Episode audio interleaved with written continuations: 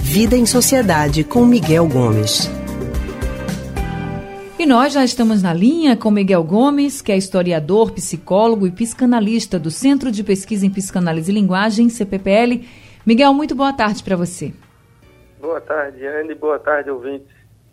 Vamos começar falando hoje de uma polêmica, né, que se generalizou aí na internet, porque, gente, no bloco de carnaval de São Paulo, a atriz Alessandra Negrini se caracterizou como indígena e ela também foi acompanhada por líderes indígenas, todas elas mulheres, e prestou aí uma homenagem para algumas etnias.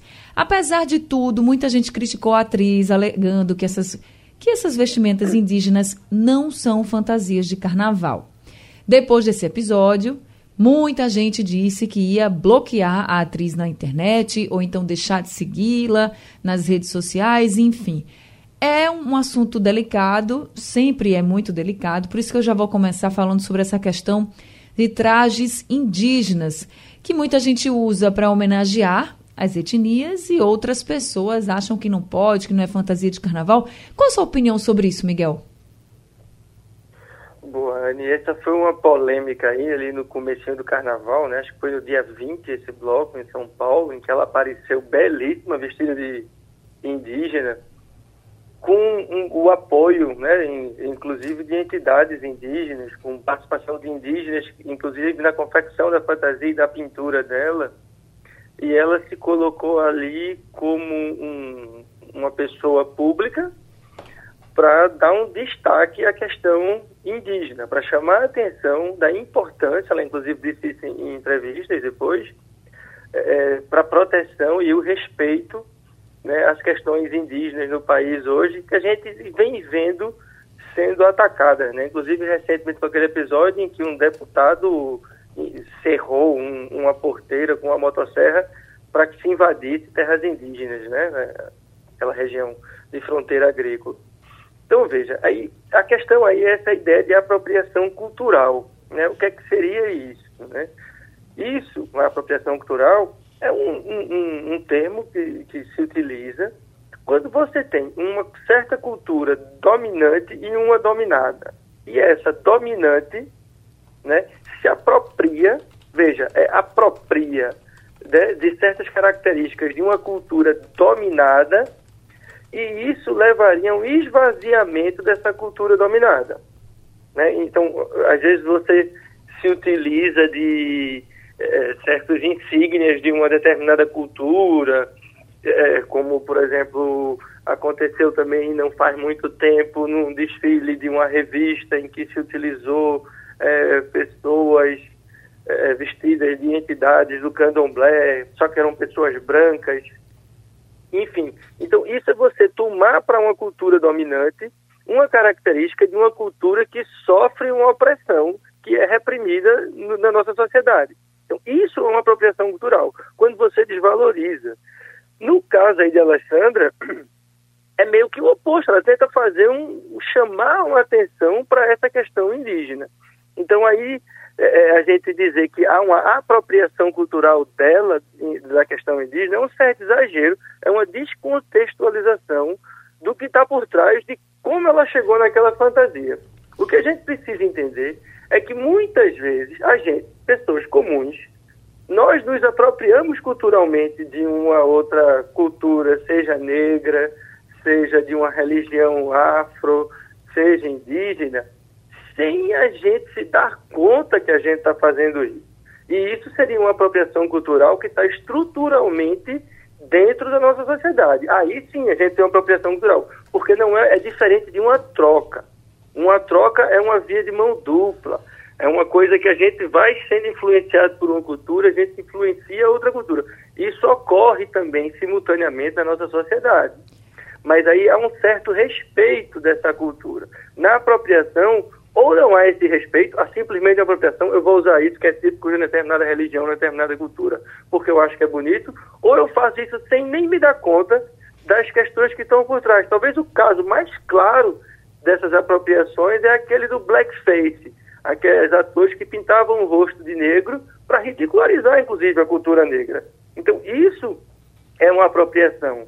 Quando se faz isso para se chamar uma atenção para uma questão específica, como foi o caso da Alessandra, no meu entendimento, você não tem uma apropriação, você ali tem uma discussão por trás que justifica aquela ação. E aí isso faz toda a diferença, né? Porque o que a gente tem de apropriação, assim, que, que chamava muita atenção, é quando a gente pensa é, na, no colonialismo europeu sobre a África, em que eles retiravam coisas da África para utilizar na Europa e a África ficava lá, esquecida a míngua. Então isso era uma apropriação cultural e econômica sem nenhum benefício para os africanos. Então isso é uma coisa deletéria. Agora... Quando há uma troca, quando há um, um, um por exemplo, uma exposição, mas para demonstrar respeito, para demonstrar é, que ali existe uma cultura que merece ser defendida, respeitada, né, e estudada, aí a gente não tem apropriação. É claro que a gente precisa fazer bem essa avaliação, né? Agora tem gente que realmente não gosta, que não aprova e acaba, como uhum. aí prometeu, né? Muita gente prometeu, de deixar de seguir a atriz na internet, ou então bloqueá-la, enfim. Você acha que isso é uma forma de punir? Ou realmente é uma forma que a gente tem de lidar com algo, com coisas, com situações que a gente acredita ser desagradável, ou então que a gente não goste mesmo? É, essa, essa é o que a gente chama nessa cultura do cancelamento aí que surgiu por volta de 2017, né, com aquele movimento nos Estados Unidos do Me Too, que, em, em função do, do abuso de certas figuras importantes do cinema com as atrizes, e a partir daquele momento começou a haver um, um cancelamento de, de, dessas pessoas que praticaram esses abusos. E aí, a partir dali, esse cancelamento, vamos chamar assim, esse bloqueio, começou a se popularizar para qualquer outra coisa. É um desdobramento, vamos dizer assim, do que antigamente a gente dizia que era um linchamento virtual.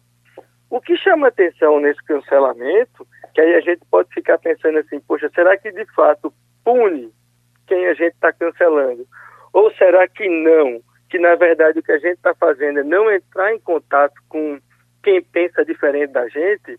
Eu acho que essa é uma boa discussão, porque a gente pode ver que o ato do cancelamento, ele não é um ato silencioso. A pessoa não vai lá e simplesmente deixa de seguir aquele personagem. A pessoa anuncia que vai deixar de seguir aquele personagem. Então, veja, tem um ato performático de quem cancela, né? Quem cancela está lá fazendo questão de dizer, eu estou cancelando fulano de tal, por isso, por isso, por isso. Então, é, é, é um anúncio, né? Às vezes você acaba dando uma autopromoção para se você, você se autopromove quando você diz que vai cancelar fulano de tal porque cometeu um, um, um certo deslize ou uma certa coisa. Isso, por um lado, é interessante, porque, de certa forma, engaja as pessoas nesse processo próximo aos artistas, essas pessoas importantes. Por outro lado, e aí esse outro lado pode reforçar essa ideia de que eu estou me afastando de quem pensa diferente e me mantendo dentro da minha bolha lá da internet, porque não dá direito ao debate, a uma discussão, é, a saber um, um, contraponto, por que a pessoa fez aquilo, qual foi a circunstância, por que levou aquilo e etc.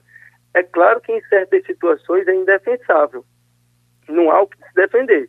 Né? Algumas pessoas cometem abusos aí, não, não tem, é impossível defender isso.